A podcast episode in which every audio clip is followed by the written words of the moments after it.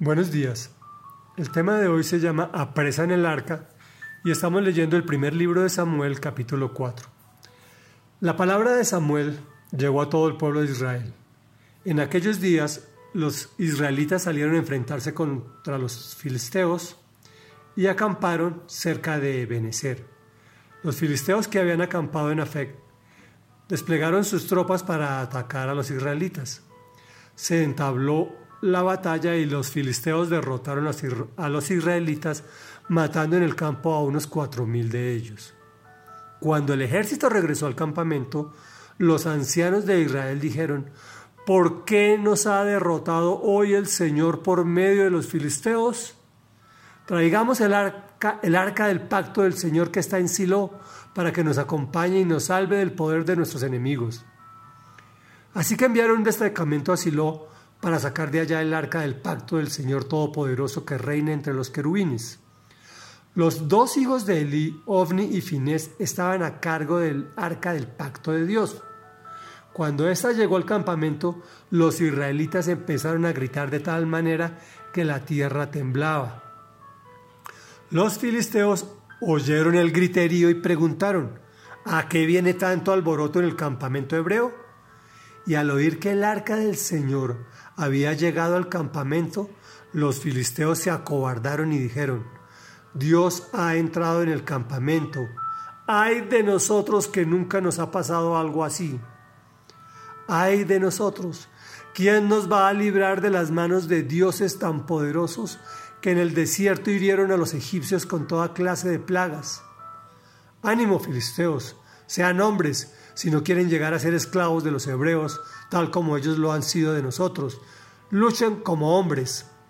Entonces los filisteos se lanzaron al ataque y derrotaron a los israelitas, los cuales huyeron en desbandada.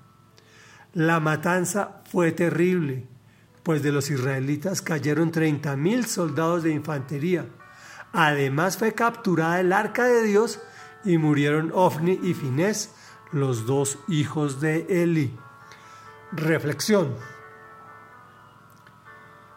Vemos el pueblo primogénito de Dios saliendo a pelear una batalla sin Dios, confiado en que Él los había reclamado para sí.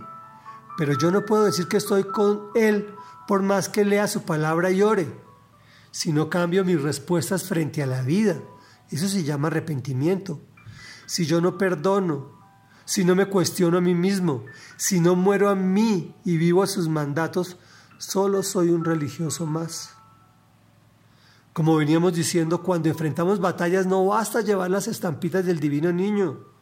Se requiere que Dios realmente nos acompañe, es decir, que tengamos la convicción de pecado, arrepentimiento real y verdadero. Entonces los religiosos dicen, traigamos el arca del pacto del Señor para que nos acompañe y nos salve del poder de nuestros enemigos. Creemos que una caja vacía, pues por causa del pecado de sus líderes y de todo el pueblo, Dios los había abandonado y solo se comunicaba con Samuel. El Señor tenía fama.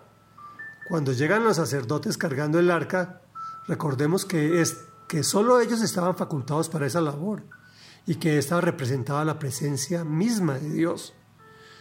Llevaba dos querubines en su propiciatorio, es decir, en la tapa.